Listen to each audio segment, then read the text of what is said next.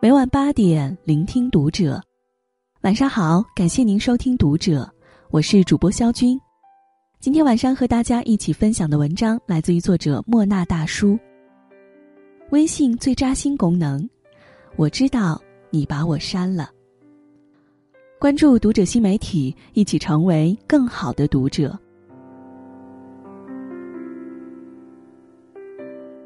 腾讯最近公开了一项专利。单向好友检测，不禁让很多人都感到一丝欣慰。再也不用看到对方朋友圈只剩一条线就紧张小心的转账试探。其实，微信的单删功能一直被人吐槽。被删好友了，不会收到任何提醒，且对方仍躺在自己的好友列表中。杨颖就曾在节目中分享过一段自己的经历。在三亚遇到刘嘉玲时聊得开心，就加了微信好友，结果过年时想着联系一下，却发现已不是对方好友。有过相同经历的人都明白看到这行字时的扎心感受，会不由自主的自我怀疑：为什么删除我呢？我是做了什么错事吗？怎么不和我打个招呼呢？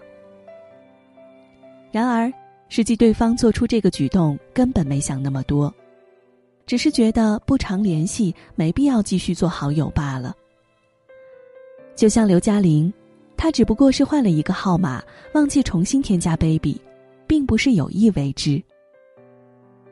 而作为被删者，讨厌这种感觉，也并非都是为了失去所谓的朋友而难过，更多是难以接受自己被否定。成年人最怕误会了。可能一个芝麻大小的误会，就会让两个人从此陌路一生。这样仔细想想，其实微信单删也给了我们很多机会，比如下台阶的机会。在 QQ 的系统中，一方删除好友，另一方的列表中好友也会立即消失，丝毫不留给你任何可以反悔的余地。若想要重新建立好友关系，必须重新搜索号码进行添加。微信则不同，单向删除可自行恢复好友关系，无需对方确认。身边有位朋友和妻子恋爱八年，从 QQ 时代聊到微信时代，中间的分分合合不计其数。在我们看来，他们每次吵架都是朋友先主动求和。后来才知道是女孩暗地里给了台阶。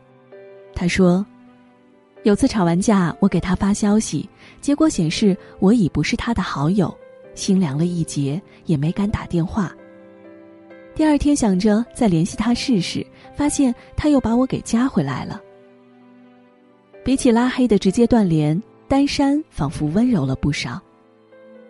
现在这已经成了他们之间的一个和好暗号。”其次，你知道为什么被加好友有提醒，而被删时没有吗？因为腾讯不想让你伤心。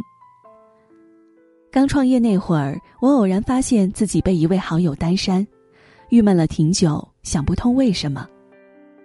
直到翻了我和他的聊天记录，发现自己的回复很是敷衍。对方兴高采烈的分享好消息，我回复祝贺你。对方满怀怒火的吐槽奇葩事，我劝别生气了。看着都挺礼貌客气，实则夹杂着生疏。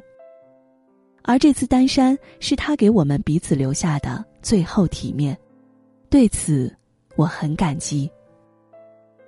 曾看过一个投票，删好友前要不要告诉对方？百分之九十的人选择默默删了就行。这就类似于一个评级降级的过程。如果我认为我们是好朋友，那现在我们只是朋友；如果我认为我们是朋友，那现在我们只是认识；如果我认为我们只是认识，那现在更没什么好生气的，就当不认识。没有对指鼻头的相互指责，也没有面红耳赤的撕破脸。多余的告知也可能是一种打扰，单删本身就已经是明了的态度。对方选择结束一段人际关系，那你也可以决定要不要保留这份回忆。长大后得到了许多小时候想要的东西，但同时也少了些什么。就比如问一句：“你怎么不理我了呀？”的勇气。我一直相信，任何关系都需要经营，一方不敢主动，另一方直接气馁，最后只能不了了之。抱怨之前，或许可以自检是否有过用心。小舍得中有一幕让很多人羡慕：南俪和夏君山结婚多年，一儿一女。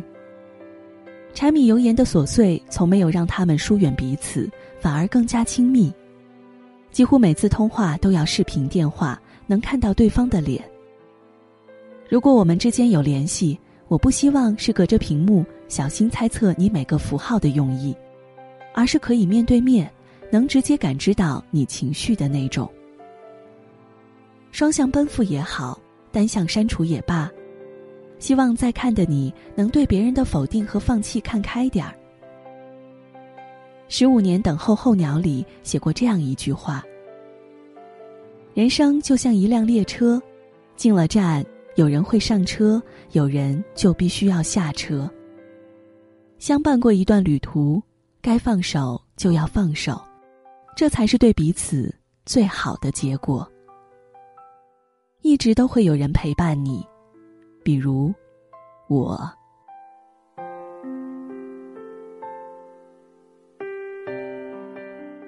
今天的文章就和大家分享到这里了。如果你喜欢今天的内容，请点亮再看，并来评论区和我们留言互动吧。